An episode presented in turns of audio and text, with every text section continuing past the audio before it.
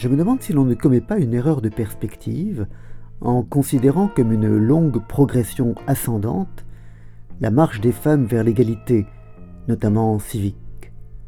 Je me demande si, plus que de l'histoire d'une longue ascension, il ne s'agit pas, pour les derniers siècles au moins, d'une chute brutale, suivie d'une sorte de rattrapage. Au XVIIe ou XVIIIe siècle, la question de la légitimité politique des femmes, de leur capacité à assumer et exercer des responsabilités politiques, y compris de premier plan, ne se pose tout simplement pas. La période et les périodes immédiatement antérieures abondent de femmes qui dirigent ou ont dirigé des États, de reines et d'impératrices, de régentes dans le cas français, qui ont directement et elles-mêmes régné. En Espagne, en Autriche, en Russie, en Angleterre, au Portugal, en Écosse, jamais personne n'a mis en doute la capacité des femmes à exercer ce pouvoir suprême. Et jamais personne n'a considéré que les règnes d'Élisabeth, de Marie-Thérèse ou de Catherine de Médicis avaient en, quoi que ce soit souffert de la féminité de la souveraine.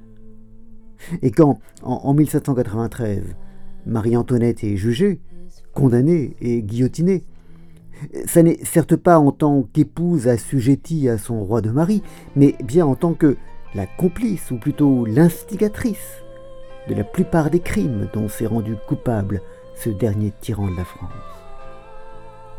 Dans la littérature et l'imagerie de l'époque, dans les contes de Perrault, de Jeanne-Marie le Prince de Beaumont ou de ceux recueillis un peu plus tard par les frères Grimm, les femmes peuvent être bonnes ou mauvaises, incarner le mal ou le bien, mais elles ne sont nullement des personnages de second plan, mièvres, falots ou inconsistants. Il est au contraire fréquent que, euh, comme le signale Simone Veil lorsqu'elle étudie un de ses contes en Hippocagne, elles incarnent la tempérance, la force d'âme et le courage.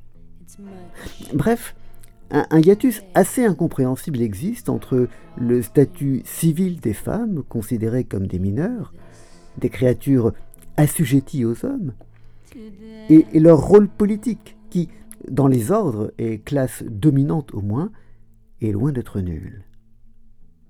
Et puis voilà qu'au tournant du siècle, ce hiatus se résout avec l'immense progrès qu'est l'attribution du droit de vote aux hommes et l'immense héritage réactionnaire de la loi salique qu'est le refus de ce même droit aux femmes.